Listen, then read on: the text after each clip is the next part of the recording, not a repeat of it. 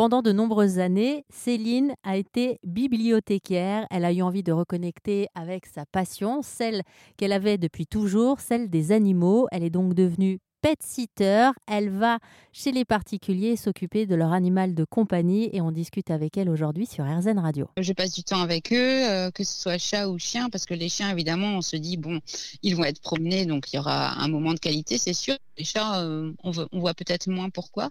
Mais en fait, si, si, euh, les chats ont, aussi des habitudes de jeu, des souhaits de sortir ou pas. Là, actuellement, j'ai une petite minette là que je vais voir.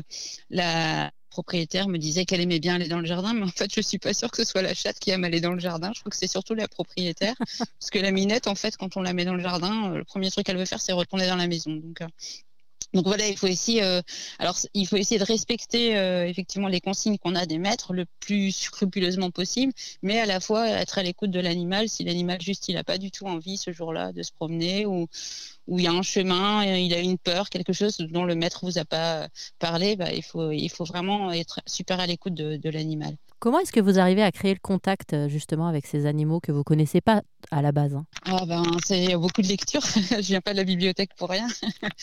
euh, oui, beaucoup de lectures sur le comportement. Et puis, euh, en fait, comme moi, j'aime vraiment les regarder et voir comment ça se passe, je suis attentive à leur comportement. Donc, euh, euh, par exemple, quand je vais chez quelqu'un, d'abord pour la, la prévisite, on va dire, rencontrer l'animal et son propriétaire, le chien, je le laisse venir vers moi. Quand il a envie, je vais pas vers lui, je l'appelle pas, j'attends. J'attends que ce soit lui qui vienne prendre, euh, ses odeurs pour qu'il voit que je suis pas intrusive. Et voilà, comme ça, il vient quand il a envie, il demande ou pas la caresse, je le laisse repartir. voilà c'est un premier contact et c'est lui qui va être à l'initiative du contact, surtout pas moi. Merci encore Céline. Je rappelle que si on veut avoir plus d'informations, il suffit d'aller faire un tour sur votre site internet animozen56.com.